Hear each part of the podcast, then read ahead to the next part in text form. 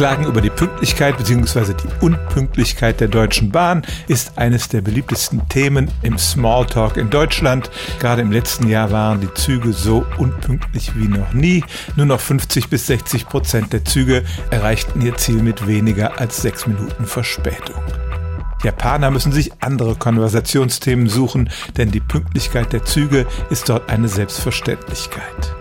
Als vor ein paar Jahren der Hochgeschwindigkeitszug Shinkansen 20 Sekunden zu früh abfuhr, musste sich das Bahnunternehmen öffentlich entschuldigen.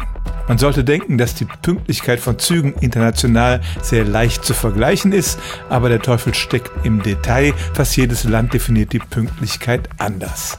Etwa die Zahl der Minuten, ab der man einen Zug als verspätet betrachtet, dann die Frage, ob man nur überregionale Züge auswertet oder auch den Lokal- oder Regionalverkehr mit einbezieht. Und selbst wenn 90 Prozent der Züge pünktlich ankommen, wie viel Verspätung haben dann die, die es nicht tun?